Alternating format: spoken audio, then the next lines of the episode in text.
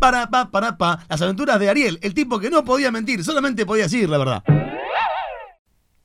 Bueno, bienvenidos nuevamente. ¿Cómo, cómo le fue en estos días? ¿Cómo le fue? Y mal, doctor, mal. Más ahora que soy la única que trae el pan a la mesa. Vamos de mal en peor. Sí, lo que pasa es que Claudia se hace la feminista recalcitrante, pero en realidad cala hondo la imposición social de ser el macho proveedor. Proveedor. No me provees más que disgustos vos. Mi viejo tenía razón.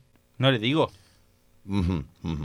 A ver, eh, uh, hábleme de su, hábleme de su padre, Claudia. ¿Por qué dice que, que tenía razón tantas veces? ¿Lo dice? Ay, recuerdo cuando lo llevé la primera vez a cenar a casa. Bueno, papá, él es Ariel, el chico del que te hablé.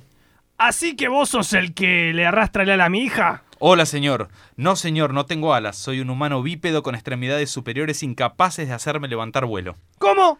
¿Me está gastando? ¿Qué te está pasando, pibe? No, no, no te enojes, pa. Es que a veces Ariel es muy literal. Dale, tonto, lo hablamos a esto. No me hagas quedar mal. Perdón, Claudia, deben ser los nervios.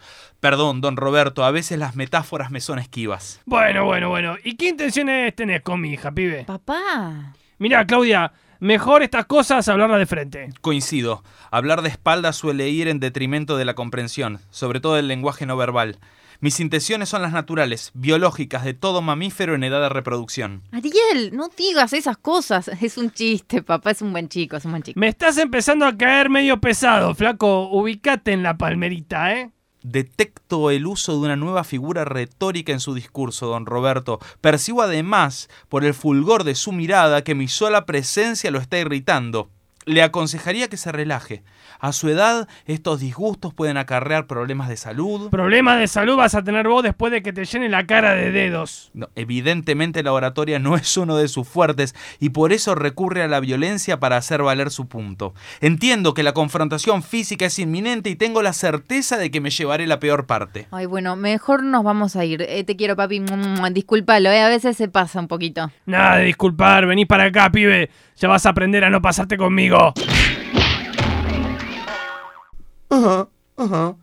Bueno, ok, ok. Evidentemente este encuentro disruptivo entre los hombres de su vida ha eh, marcado el inicio de su relación. Sí, y además aún me quedan las marcas traumáticas en el inconsciente, las hondas huellas némicas de los nudillos de don Roberto. ¿Qué vamos a hacer, doctor? Eh, bueno, buscaremos sanar a través de la representación y el juego de roles para que puedan volver a atravesar estos conflictos. Pero esto será la próxima sesión. Por hoy lo dejamos acá, ¿sí? Son 1.500 pesos. Veo que a usted ya está adoptando un rol, eh, el rol de ladrón. ¿Cómo dice? No, no, no le haga caso, doctor. Pero aumentó de una semana para la otra, porque o sea, además hoy estuvimos solo media hora. No, Claudia, el doctor está cobrando por sus servicios. Y es muy probable que también se esté construyendo una casa en un country o comprando un auto nuevo, ¿verdad? Ah, no, no, no. Esto es inaudito. Yo no tengo por qué darles explicaciones. Si quieren continuar con la terapia, estos son mis honorarios. Ariel, haces enojar a todo el mundo. Está pasando lo mismo que con mi papá. No, doctor, no, no me pegue, no, doctor, no me puedo. Oh, los recuerdos traumáticos, oh, mi psique. Tenga, doctor, cóbrese nomás. Los vemos la semana que viene, ¿eh?